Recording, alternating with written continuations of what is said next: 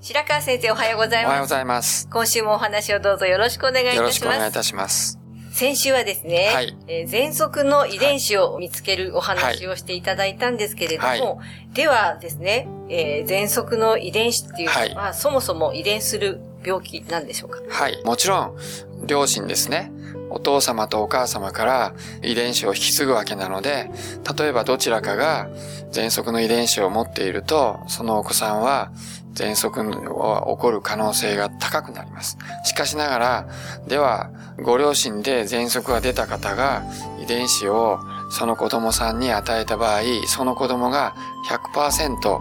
喘息になるかというとそうではありません。発症するのにはそれなりの条件がありまして、つまり環境要因ですね。どのようなところに住んで、どのような食事をとり、どのような精神的な状態にいるかで発症は異なるということが知られています。それを調べる一番面白いデータが一卵性ソーセージのデータがあります。一卵性ソーセージは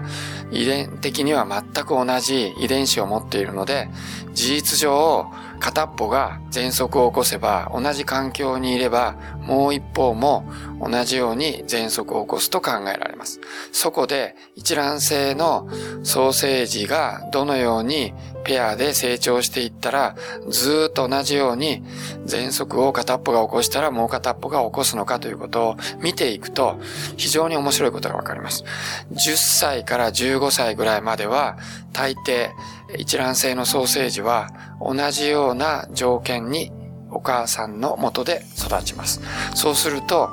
喘息を起こす一致率は非常に高くなるということが分かっています。片っぽが喘息を起こすと、もう片っぽも喘息を起こす。ところが、違う大学に入って、違う会社に就職し、違うところに住んで、違うお嫁さんと結婚して違う食事を食べるというようになりますと、一致率がどんどん下がってきて、60歳ぐらいまでになりますと、一致率はもう4分の1もありません。ということは、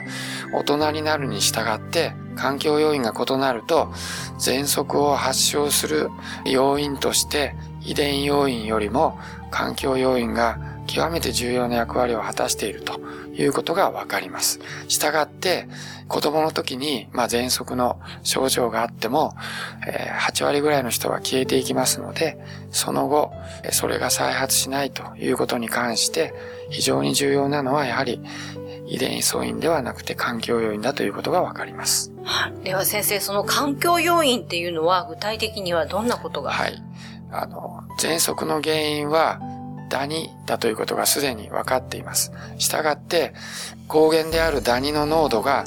どの程度患者さんにとって濃度が近くにあるかということが発症に重要です。私が大学を卒業したすぐの頃、大阪医大の佐々木聖先生という方が大変重要な実験をなさいました。それはですね、アレルギーのお子さんを100名の家庭に入ってですね、え家の中を徹底的に掃除して、ある一定のダニの量が、え布団、カーペット、それから下がりますと、すごく強いアレルギーの素因、喘息の素因を持っていても、そのお子さんの発作が完全に止まってしまうと。いうことが分かったわけです。したがって、一番重要なダニの濃度をきっちり抑えることが重要であるということが分かりました。それ以後、まあ、いろんな強力な掃除機だとか、特殊なダニを入れる紙とかが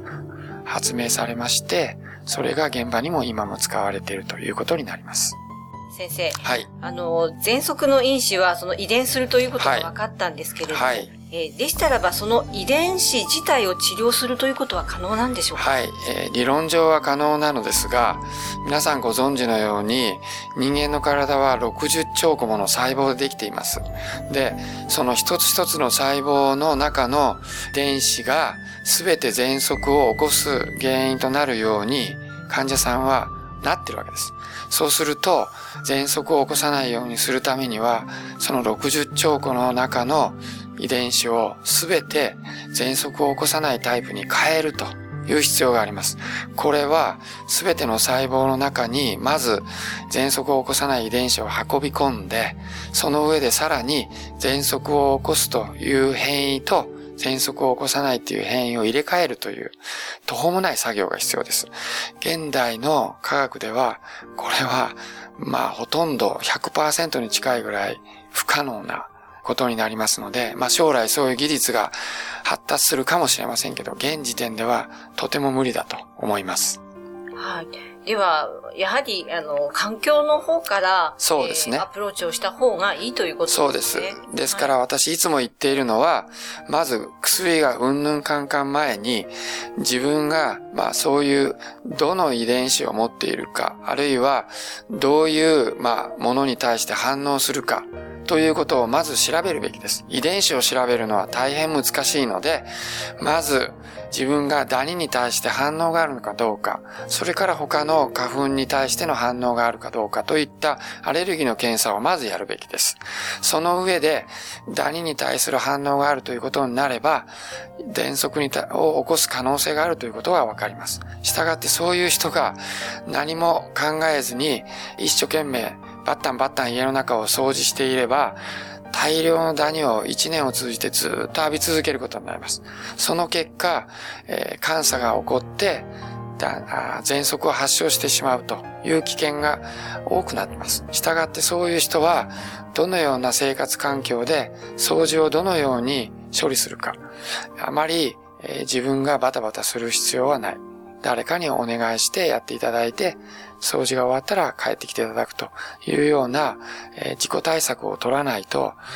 原因物質に非常に強く暴露してしまうということは、今、喘息がなくても将来的に喘息を強く誘発してくることは分かっておりますので、そういう意味では、まずどういった薬で予防するうんぬんカンカン以前に、まずそういう生活環境を、えー、よく知った上で、それにどう対応するかということを考えることが必要だと思います。はい、ありがとうございます。はい、またお話の続きは来週お願いいたします。はい、どうもありがとうございました。お話の相手は FM 西東京の飯島千尋でした。野口秀夫の意思を継ぎ開発されたパプラール病気のもと活性酸素を分解するのでいろんな病気の回復に役立っていますがん糖尿病アトピー喘息諦めないで使ってみるといいですよ。健康飲料パプラール。お問い合わせは武蔵野製薬で検索。